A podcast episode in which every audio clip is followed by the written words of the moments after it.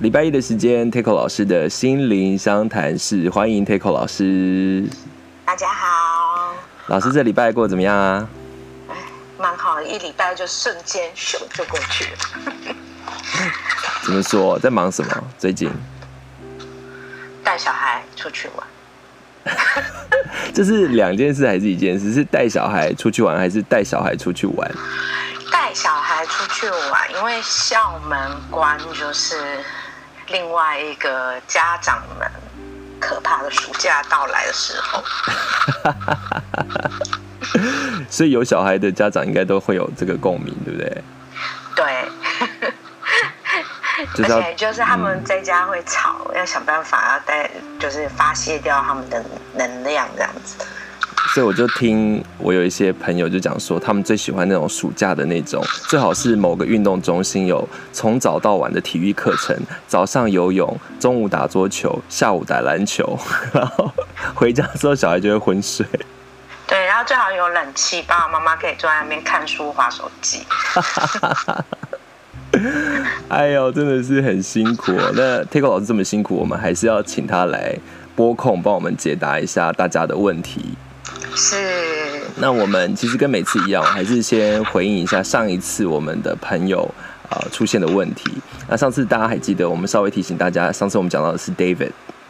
那 David 的情况呢，就是他其实是一个条件非常好的人，但是看起来他的脾气好像不太好。所以上次我们讨论了很多，就是说我们如果自己的家，因为是他的家人来信嘛，就说家人要怎么协助这个家庭成员当中这个脾气很不好的一个。一个我们的呃亲呃兄弟姐妹也好，或者是子女也好，那这一次呢，我们上集讨论完之后，就后来 David 的弟弟就来信，所以我们就确定是他弟弟写信来。他说，其实他的哥哥，因为我们上次有讨论到说他脾气不好，是不是需要到看精神科、身心科医师的地步嘛？那他就说，其实他哥哥没有幻听或幻想，只是本来脾气就不好，偶有暴怒。好，我们好像家庭里面都会有见过这样的成员嘛，对不对？嗯。那但是他说，他哥哥的状况是随着年纪增长就变得更加的严重，而且对人对事呢越来越负面，一天到晚随时都会暴怒，频率很高，让跟他相处的人觉得很疲倦。所以呢，这个 David 的弟弟才讲说，哎，这会不会是变成有没有可能说脾气从不好变成一种疾病？所以他才想说，哎，会不会去看医生会好？那不理会的话，会不会发展成精神疾病，或者造成社会问题？我想先就这个来问一下 Taco 老师。嗯，呃，我觉得如果不是精神疾病啊，幻听幻觉的话，那呃有没有可能呃，这随着这个暴怒不处理的话，会变成呃精神疾病？呃，或社会问题，我觉得有几个部分。其实我有个联想，那个东西其实是另外的，就是，呃，有一种我们说是人格疾患的状态。那那样的状态的时候，的确它比较不像是，嗯、一般的精神疾病，因为它可能功能正常，可是它会造成周遭人的麻烦。那这个东西就会常常会是比较棘手和难处理的，因为当事人不会觉得自己有什么问题，可是痛苦的可能是他周遭的人。那这个东西就有可能是，比如说，David 他。呃，暴怒，可是他暴怒的状况可能远超过他应该要表现的。比如说，可能是他的家人买了一碗牛肉面回来给他吃，但是不是 David 要的那一碗牛肉面，结果他就摔东西的，摔家里的东西。那这个东西就是你你生气，但是你的生气远超出你呃应该可以表现的范围。那如果是人格疾患怎么办？对，就是。在这个时候的时候，他就是应该，其实你们是可以叫警察，然后甚至可以报一一三家报专线，这样才对 David 有影响力啊！不然 David 不会觉得说他自己的这个东西有影响到别人，然后他需要去调整。真的哦，这样其实是可以叫一一三的哦。就是把家里的东西砸坏了，其实你是可以叫警察叫一一三的，一一三就家暴啊。嗯，那如果是言语的这种呢？言语的这种也可以收证，你也可以就是打打电话到一三的社工这边去咨询他这样的状况是不是需要可以有社工的介入。对，因为还是要看那个暴力的程度嘛，对不对？对对，所以他如果那个暴力的程度其实是很大的时候，其实另外一个部分是，那你们要怎么出手？那但是我另外一个就会觉得，那 David 的弟弟他要有意识到他他们可以出手，有没有可能是你们过去很习惯容忍 David 的怒气？嗯哼嗯哼，就是所以 David 才不需要去顾虑别人会生气呀、啊。对，那如果他们都他都已经知道他家人不满了，他还一直这样生气，那真的是好像就有更多的问题。对，以以我们人际互动，我们会生气，我们会不高兴，但是我们也会收敛，因为我们知道我们不高兴，别人也会不高兴，我们就要我们就会冲突。对，那我们不想要那个冲突不舒服的感觉，所以我们就会收敛我们的怒气，不然大家就当巨婴就好了。就是牛肉面买回来不是我要的，那我就在地上大哭大闹就好了。嗯哼嗯。但是我们如何学会一个成人？我们就是知道我们不能这样做，因为这样子做其实是没有帮助的，而且其实是很幼稚的、很自私的，所以我们才会。可是我们怎么学会这个是幼稚和自私？是因为来自于他人的反应。所以也许我们给 David 弟弟的建议是说，因为上次当然提到了很多 David 弟弟他自己可以做处理他自己的呃面对这件事情状况的一些方式嘛。那这次就提到说，如果这种暴怒的情况是真的是呃不是一般情绪的这种起伏而已，而是已经到呃暴力或者是对家人有威胁的阶段的时候，可能可以寻求一一三的帮助，或者是即便是言语上面的都可以呃搜证，也就是让呃。David 了解说这件事情的严重性，其实已经干扰到家人的生活了。对，但是第二个部分，我当然有想到说，呃，呃，David 弟弟或许只是担心，担心 David 就是他这样子是不是状况很不好，情绪很低落。那这样的话，我就会问，我就会说想到的是说，那我们怎么作为一个手足，伸出所谓的友谊之手？嗯哼。我那我该怎么做？其实，其实这个东西就是说，我觉得我们必须要尊重对方，其实是一个完整的人，他有他想或他不想处理。嗯哼。对，那所以，我虽然是他的手足，我很爱他，我或许只能表达我的关心，比如说，我看看状况不对，我就会传个讯息。给我的手足说：“哎，你最近还好吗？如果你想要人陪你聊一聊或谈一谈的时候，你要记得我都在哦。”嗯哼，嗯哼。其实我们做到这样子，嗯、平常其实是在释放我们的讯息了，对不对？OK，OK，okay, okay, 就是平常就关心，不是等到暴怒的时候才处理。对对对对对，因为家人很容易。会不停的想要替对方解决事情，所以，可是其实我们很多时候，我们其实不是要家人来告诉我们你可以怎么做啊，要不然你就这样子做，那你就不用生气啦，或你就不用担心啦。其实我们有时候只是要家人聆听我们心里面的不平和难受。了解，所以让 David 知道说你有一个这个呃可以倾诉的管道，但是也要很清楚说这个界限是。不是说你可以对我言语暴力，对对对，哇，其实这很不容易哎。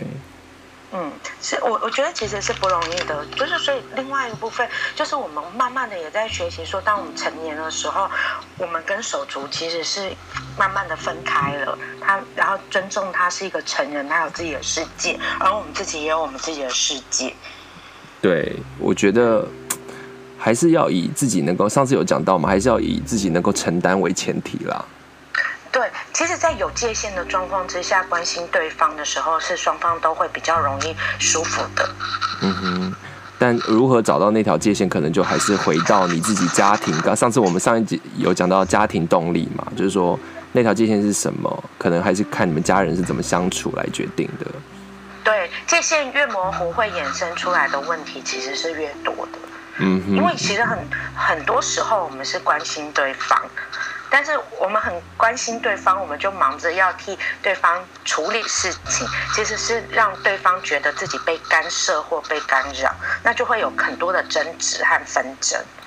可是如果我们拿起来想一想，我们平平常对我们的朋友，其实我们是不是也是问他说，哎，你最近还好吗？你需要谈谈的话，我会在哦。对。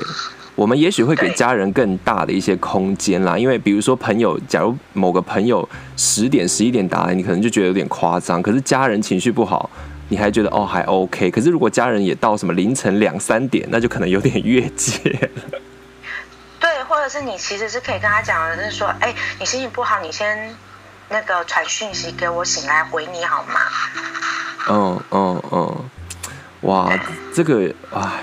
对，这个就是每个人自己要去思考那个事情的严重程度。当然，如果非常严重，你也你二十四小时几几点你也得跟他联络嘛。对，如果他有自杀的意念的时候，当然你这时候当然是要立即反应了，那又是另外一个处理了。好啊，那老师还有什么想对 David 弟弟说的吗？不然其实我们还有另外一个听众的回应。我们就来看看另外一个听众的问题好了。另外一个听众呢，他听了 David 这这集之后，就说他自己身边也有这样的朋友，但是因为呃跟 David 不一样的是呢，是一位单身女性。那他就用一个另外一个角度切入，说会不会因为说呃单身女性在一定的年纪年龄过后，就会有一种压力，会觉得她没有结婚，大家看不起她，或者是认为说呃结婚人生就圆满了。那但是面对这样子的朋友或家人，对方已经把自己的气出在自己身上的话，该怎么办？所以他其实有提到另外一个是呃女性的处境嘛，请 Tego 老师先聊聊看。不会这样子讲单身女性，要不然真的好像对单身女性有一些歧视。因为你你我们不知道，很多人的单身是他选择单身的结果，不是因为他的个性怎么样子，所以他以至于他单身。哎、有一种说法是这样、欸，哎，就是说我们社会的确有一种歧视，会觉得说某个女性她的个性很乖、很孤僻，或者是很难相处，跟她没有结婚有关系。所以这其实就是一个偏见，对不对？哦，我会觉得是对啊。我当然不能否认说有这样的可能，但是不能够，你知道，不能以偏概全，说所有单身的人都是因为这样子，所以他才单身。这是一个选择的结果。他有可能觉得结婚没有什么好啊。事实上，结婚也的确要面临到很多的挑战啊。好，所以我觉得我们不应该这样讨论，应该是说，我发觉的确有一种说法是说，不管男生女生啦，就是说他他的呃这个生活当中遇到一些困难啊或什么的时候呢，我的确有听过不少的父母会说啊，他结婚之后就好了啦，啊，他有了小孩就不一样了啦，就是说他考他就是他们想要把结婚或者是有小孩这件事情当成一个现在这个有问题的人他。解脱或者是转移问题焦点的一个方式，这样是不是也有一点问，有点有点不太适合？我自己进入到婚姻有小孩之后，我认我会比较觉得结婚跟有小孩是一种不得不的磨练，因为你需要维持这个家庭，还有维持这个夫妻关系持续的运转，所以你会做很多的妥协。嗯哼，所以为什么就好了？是因为你觉得这个关系很重要，你你得留在这个关系里，所以你只好磨练你自己的脾性。对，可是他本身如果就已经有某些问题，会因为透过结婚或有小孩。变好吗？不会啊，如果他的问题，如果他本来就有很严重的议题的话，那他在婚姻里面，因为其实是要面对另外一个人的关系，所以其实这个问题有可能会变得更严重啊，因为他要磨合的过程其实很容易磨不过。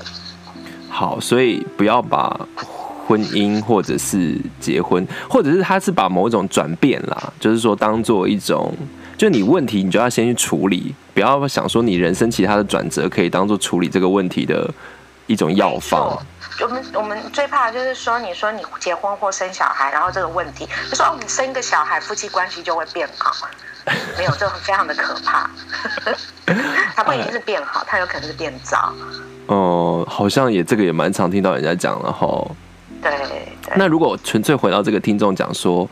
呃，他遇到他有这样的一个朋友，他不论他这样的想法是不是可能，呃，他是说还可以再多想一点哦。那但是他面对一个他有一个单身女性的朋友，然后把一些人生不如意的气出在他的身上，他可以做的事情是什么？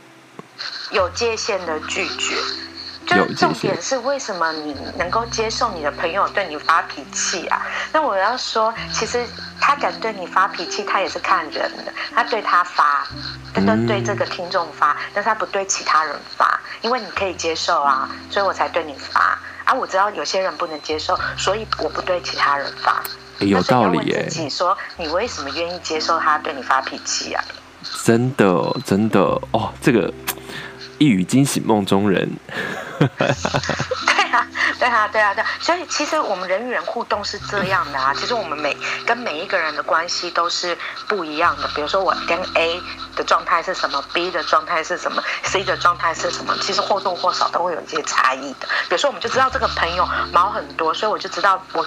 我不可以随便开他玩笑，可是那些朋友怎么开玩笑不会生气，所以有时候我就对他讲话就是很很很直接，或者是会故意要损他。其实我们人是会这样的呀。对对对，那其实回归到最后还是有没有守住那条街。其实很多朋友也是这样哦，有些朋友他不再联络，或者是他可能就觉得呃朋友关系到某个阶段也是可能某某种界限被打破了。嗯，对对，所以要回到自己说，为什么自己会想要忍受？好，嗯，我们我们继续跟这位听众互动，所以这是我们 Takeo 老师给你的回答。那我们是不是就移动到这一个礼拜的新问题？是，来吧。我们这个朋友很可爱哦，那我们就称他，我们到 A B C D E 了嘛，我们就称他为 allan allan 嗯，Alan 说什么呢？他说。我跟另外一半最大的问题是袜子，我看到的时候还蛮想笑的，但是我不能笑别人，因为每个每个伴侣的问题不太一样，对不对？对。他说他另外一半下班呢就把袜子随性一丢，然后他想说天呐，我怎么跟这种人生活在一起？我跟他说不要这样，他却说我就知道你喜欢这个袜子的颜色，我觉得它皮皮的。另外，我跟他的作息很像，黑夜跟白天，他到晚上好像有用不完的精力，白天却暗淡无光。我想试着调整他的作息，却没有改变，担心他会不健康。总之啊，还有总之，我们好像有很多不合的，只是想说这种落差，哎哎，但又不觉得严重到要分手。那只是想说这种落差是智商可以解决的吗？哎，蛮多问题的。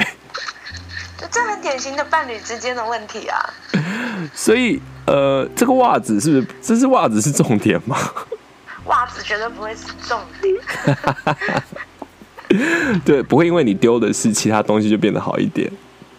对对对，就是我觉得有一个部分是在伴侣关系的时候，我们必须要承认一件事情，就是我们在恋爱的一刹那的时候，我们都会幻想说对方跟我很合拍，然后我们一定是天天天，天造地设。对对，但是我们褪去那个粉红色眼镜之后，我们才会发现说，其实我们跟对方的差异其实是很大的。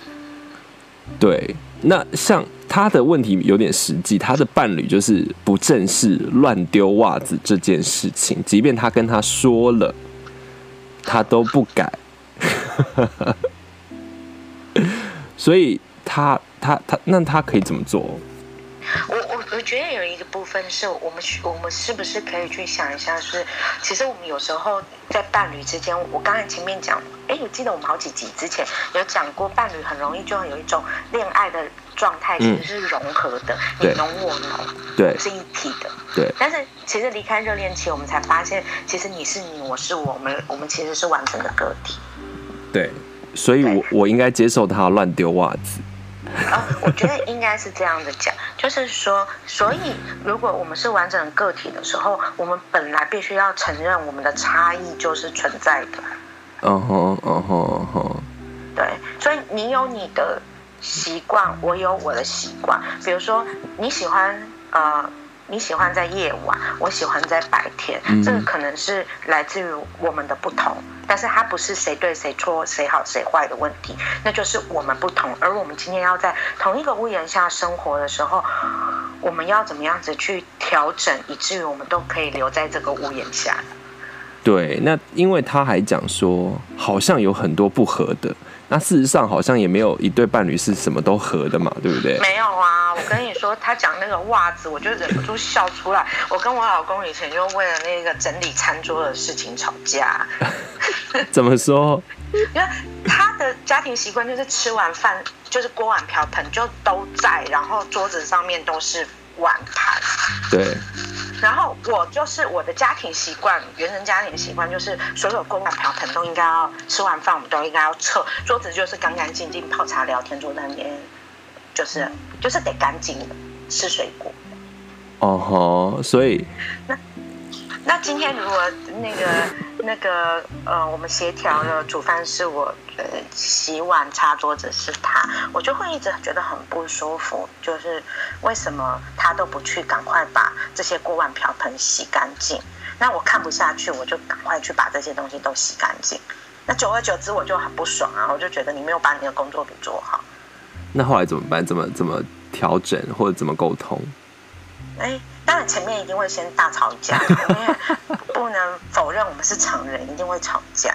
那但是后来，其实我们很认真的去观看，其实我们真的是来自于不同的家庭。我为什么会养成这样的习惯？其实背后有背后的脉络啊。我其实是被这样子的呃婆婆妈妈，而且我自己的家里的长辈训练的，所以动作很迅速。可是他家不是啊，他家觉得吃饭是一件很放松的事情，所以我们吃完饭，大家还继续想要聊聊，不想要赶快工作。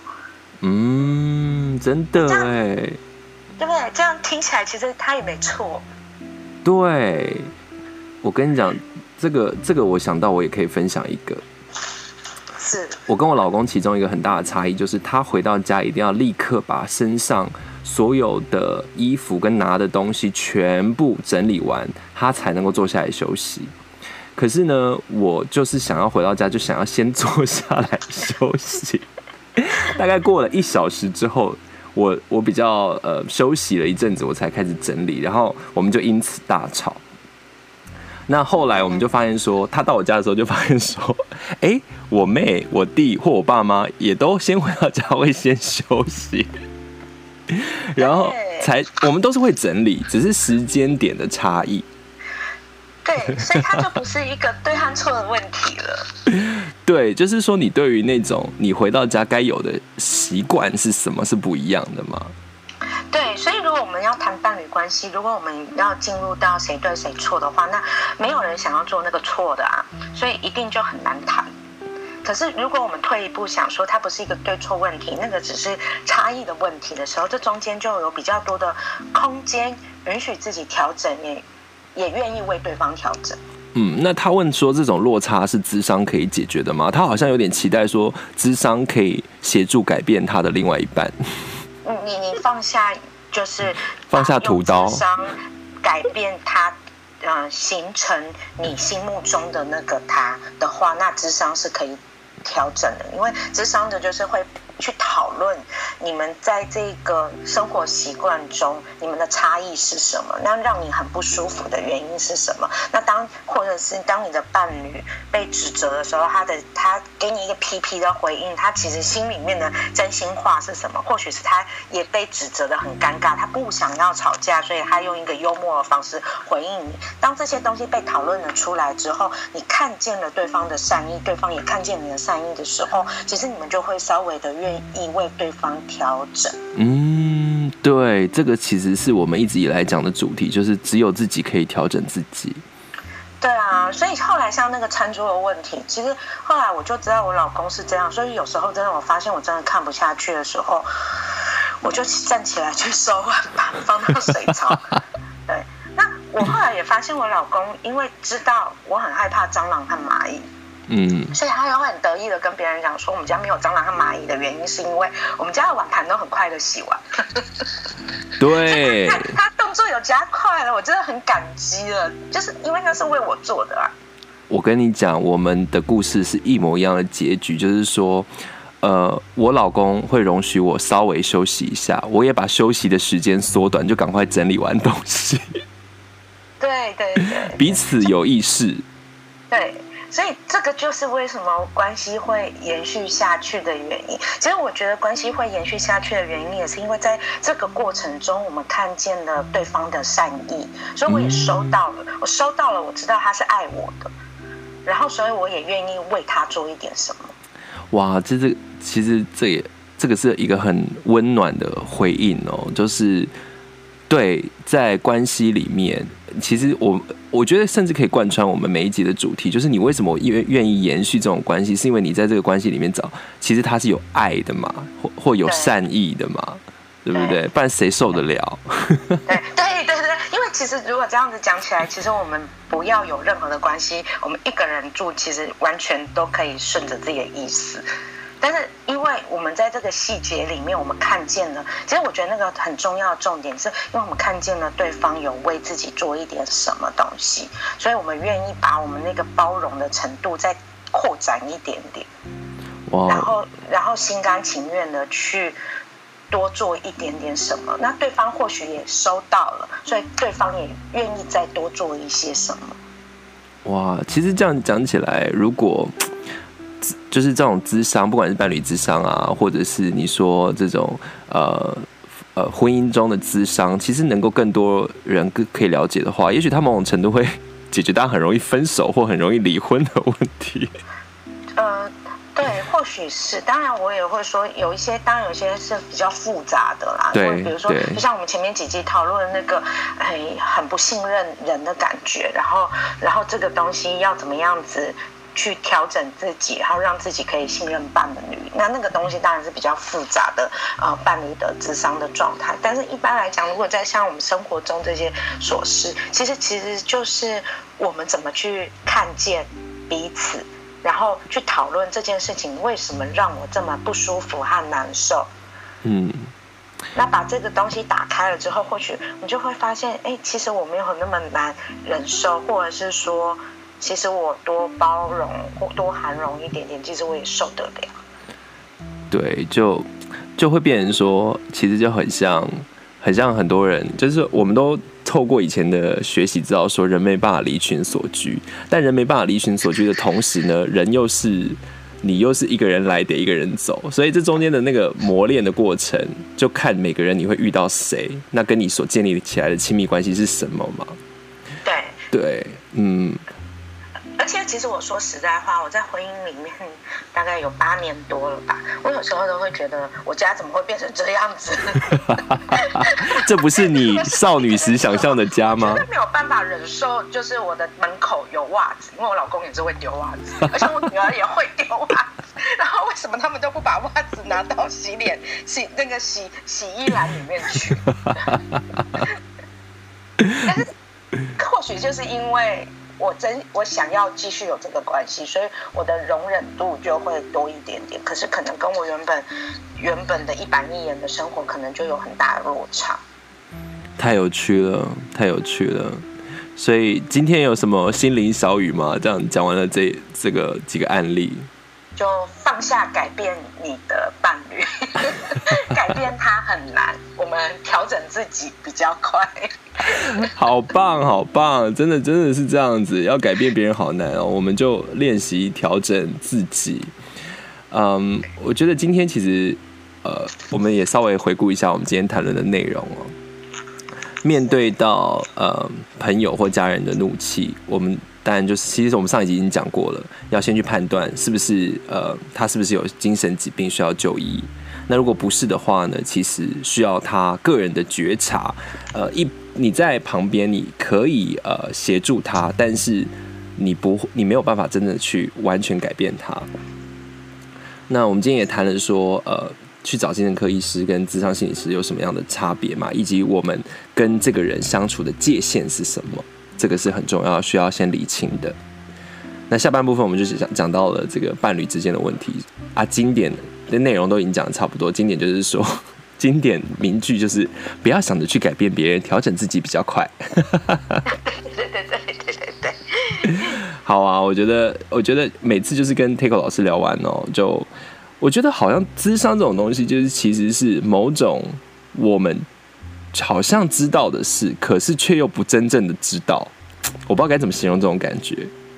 其实我们都是用生活之中发生的事情作为素材去做更深的觉察，因为唯有我们碰到的时候，我们才会知道这里面的，就是那种感觉有多么的难受。嗯，然后，然后我们，我们，我们到底碰触到了什么点？对，然后不然我们有时候去观看别人的问题，我们总是会觉得好像还可以过得去。那人生大道理不就是这样吗？